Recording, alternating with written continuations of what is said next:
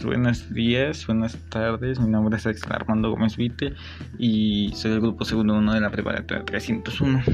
Y bueno, yo les hablaré sobre las redes sociales y en qué afectarán a los adolescentes. Bueno, pues las redes sociales nos permiten comunicarnos y estar informados en tiempo real con un sinnúmero de alternativas instantáneas.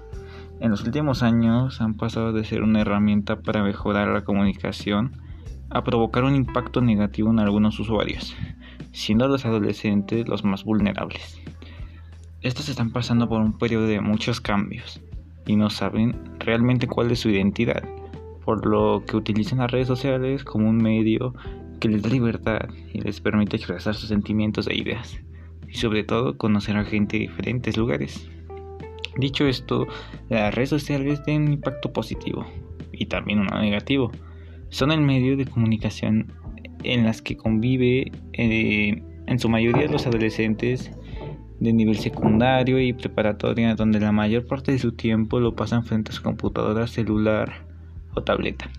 El uso excesivo de las redes sociales podría influir de manera negativa en la vida de los, de los jóvenes, ocasionando muchos problemas que no deben ser tomados a la ligera, ya que algunos casos han tenido desenlaces fatales. Bueno, pues a todo esto puede llegar a tener adicciones. Eh, bueno, una de ellas, las adicciones en las redes sociales, crean una adicción y consecuentemente pueden alejarnos de la vida normal. Al no tener un contacto físico con los demás, les permite a muchos adolescentes crear un personaje ficticio, el cual les permite ser lo que no son en el, en el entorno real. Pero no solo influye en las conexiones sociales y personales, sino el desempeño académico y salud ocasional suele ocasionar problemas sobre la obesidad y la hipertensión. Otra que bueno llegó a ponerse muy viral fue lo del famoso sexting. El sexting consistía en el envío de contenidos de tipo sexual, producidos generalmente por el propio remitente a otras personas por medio de teléfonos móviles o computadoras.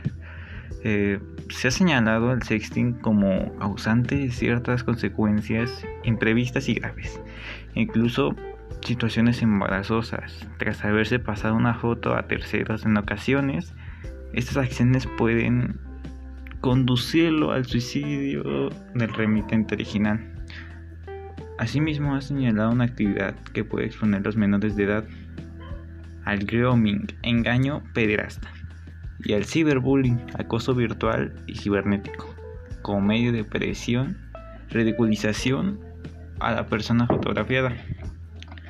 Eh, bueno, pues el ciberbullying eh, es el uso de la información electrónica en medios de comunicación, tales como correos electrónicos, redes sociales, blogs, mensajerías instantáneas, llamadas telefónicas y páginas web defamatorias para acosar a un individuo o grupo. Puede, puede constituir en un delito penal. El ciberacoso es voluntario e implica un daño recurrente y repetitivo, según R.B. Standler. El acoso eh, pretende causar angustia emocional, preocupación, no tiene propósito legítimo para la elección de comunicaciones eh, pues sí, el ciberacoso más que nada puede ser tan simple como continuar enviando correos electrónicos a alguien que ha dicho que no quiere permanecer en contacto con el remitente. Puede también incluir amenazas con el contacto de tipo sexual. Bueno, eh, al momento que hemos decidido ser miembro y formar parte de la red social es importante seguir los siguientes consejos. Realizar una investigación sobre la red en la que se va a registrar. Dos, tener mm, un cuidado a la, hora, a la hora de completar el perfil personal enviado, colocar demasiada evitar enviar demasiada información que exponga tu privacidad. Recuerda que la información es solo tuya y no debe ser compartida con nadie más. 3. Seleccionar muy bien a las personas que admites dentro de tu red, ya que es importante el número de amigos que tengamos, sino un buen uso que hagamos de estas redes. Y bueno, pues una de las... Bueno, aquí tengo cinco aspectos negativos en las redes sociales en los adolescentes. Uno, negativo te hace perder el tiempo. Dos, te utilizan para vender publicidad. 3. Es daño para la salud. 4. Arruina la comunicación interpersonal. 5. Te aísla de la realidad.